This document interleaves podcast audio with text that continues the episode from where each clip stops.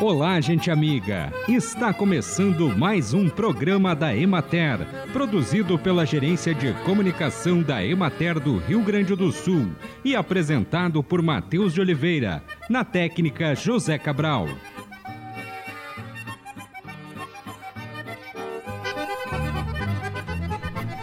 O quadro de intoxicação por picadas de abelhas varia pela quantidade de veneno aplicado e pela susceptibilidade em relação a uma reação alérgica ao veneno.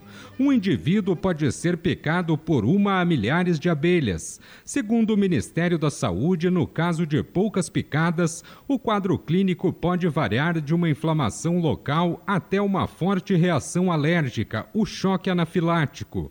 No caso de múltiplas picadas, pode decorrer uma manifestação tóxica mais grave e às vezes até mesmo fatal. As manifestações clínicas podem ser de naturezas tóxicas e alérgicas.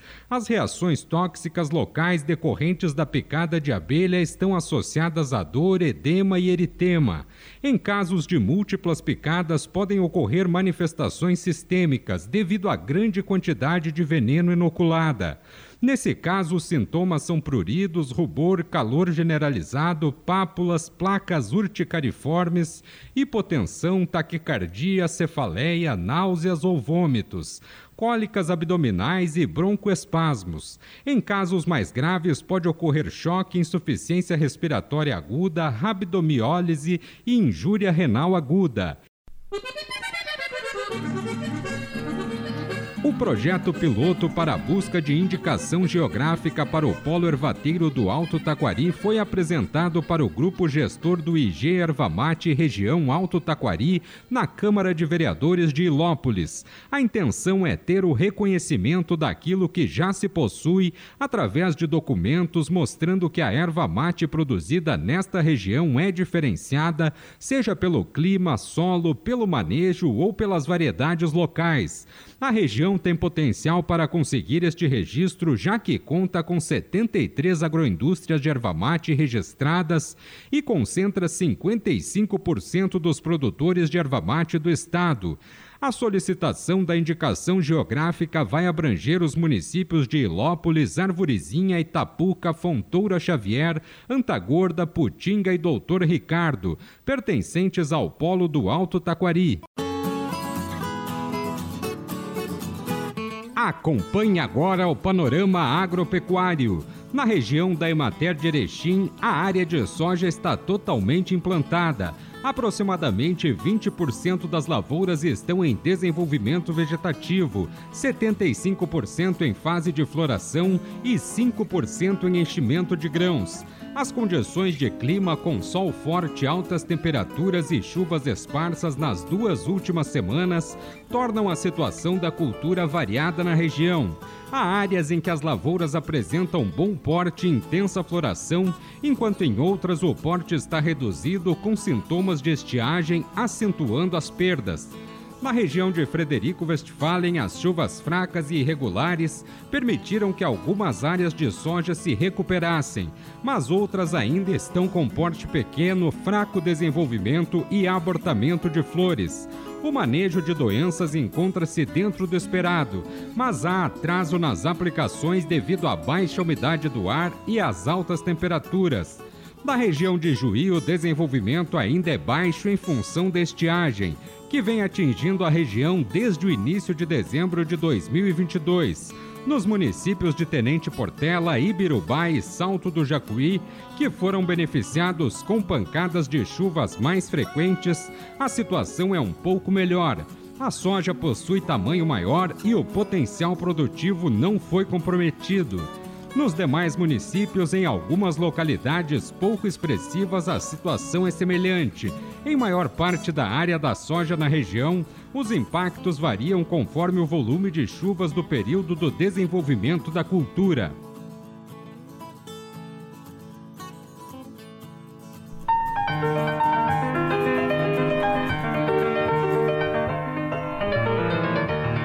Programa de hoje, os extensionistas da Emater Rafael Goulart Machado e Maurício Dalacqua falam sobre a adubação orgânica e a irrigação na cultura do milho. Sou Rafael Goulart Machado, engenheiro agrônomo da Emater, e hoje falamos sobre adubação orgânica na cultura do milho. Falamos sobre estratégias de utilização dos resíduos orgânicos, seja cama de aviário, esterco líquido de suíno, esterco de bovinos, composto é, de esterco de bovinos, é, a utilização desses resíduos na propriedade rural e como o produtor pode, através desses fertilizantes orgânicos, fazer a economia em adubos, é, em fertilizantes utilizados na nutrição da cultura do milho. Para isso, é importante se conhecer os teores, os estoques de nutrientes no solo e a composição em termos de nutrientes que existem nesses resíduos orgânicos. Esses resíduos devem ser compostados, devem ficar na leira de compostagem por um determinado período e devemos, através da análise desses resíduos, conhecer a sua composição, a sua concentração, o teor de carbono, o teor é, de massa seca desses resíduos e isso vai dizer para nós é, um indicador da, da eficiência desses fertilizantes e o quanto nós poderemos contar com esses resíduos orgânicos na nutrição da cultura do milho. E à medida que o produtor tem a produção desses resíduos na propriedade, ele economiza em fertilizantes, economiza em transportes e nesse sentido ele consegue fazer a fertilização com o menor custo, possibilitando então uma melhor sustentabilidade do sistema de produção sem prejudicar a produtividade e ao mesmo tempo fazer um descarte correto desses resíduos que através da compostagem eles, e, e da concentração eles terão um, uma menor proporção, uma menor concentração de água e, consequentemente, é, teremos uma melhor aproveita, um melhor aproveitamento e é, mais eficiência na utilização e na fertilização da cultura do milho. Meu nome é Maurício Dalacqua, extensionista rural da Emater. Estou hoje no escritório municipal da Emater de Casca e hoje temos aqui um tema muito interessante para trabalhar, que é o tema da irrigação. Diversas propriedades têm adotado esse sistema, têm conseguido produtores uh, atingir níveis de produtividade extremamente elevados com tecnologia simples que se adapta à pequena propriedade rural. Hoje existe uma facilidade na questão de licenciamento ambiental, na questão de outorga d'água. Então hoje o produtor consegue fazer essa irrigação legalizada, que é o que a gente preconiza na Emater, que tem um sistema uh, ambiental, socialmente e economicamente viável né? Então a gente observa e vê os frutos que o produtor está tirando. Temos uma é, quantidade absurda de chuva no estado, muito boa durante o ano, porém sazonal.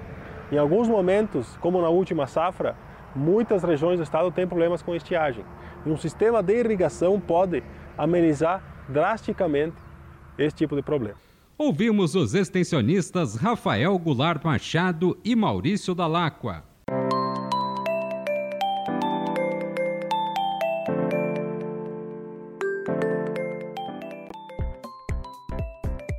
A sétima edição da Expo Agro Cotricampo vai se realizar de 23 a 25 de fevereiro em Campo Novo. E a Emater Ascar vai estar presente na Expo Agro, trazendo novidades. Quando o público entrar no espaço da Emater, vai encontrar um mirante de madeira e vai poder subir pelas escadas para apreciar a vista do alto e tirar fotos. Outra novidade no espaço da Emater, na Expo Agro Cotricampo, é o tema Irrigação Cisternas. Os extensionistas irão mostrar como coletar a água da chuva dentro de cisternas para molhar as plantas e matar a sede dos animais na propriedade rural em períodos de estiagem. A produção de leite promete ser um dos temas mais badalados na Expo Agro Cotricampo. E no espaço da Emater, o público irá ver uma maquete que mostra como funciona o sistema Compost Barn, além de novas forrageiras de verão, como as braquiárias híbridas e pânico melhorados, e gramas como a Ermártria, indicada para áreas úmidas. A horta também está presente no espaço da Imaterna Expo Agro, com destaque para variedades de hortaliças adaptadas ao verão, como a cenoura redonda e a berinjela. Os benefícios de secar e armazenar os grãos na propriedade, especialmente o milho, serão apresentados no espaço secagem e armazenagem de grãos. Outro tema que a Emater estará levando para a Expo Agro Cotricampo é tecnologia de aplicação de defensivos agrícolas, com foco no tamanho de gota, volume de calda a ser aplicado por área, alvo a ser atingido para pulverização, condições ambientais ideais no momento da operação e a correta escolha do tipo de ponta de bico a ser utilizado no pulverizador além de equipamentos de proteção individual, o EPI. Tudo isso poderá ser visto pelo público que for até a Expo Agro Cotricampo entre os dias 23 e 25 de fevereiro, das 8 horas da manhã até às 18 horas. A entrada na Expo Agro Cotricampo é de graça. Da redação da Ematerascar, Cleusa Noal Brutti.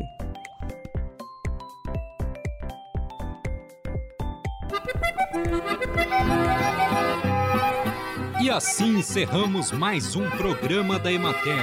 Um bom dia a todos vocês e até amanhã neste mesmo horário.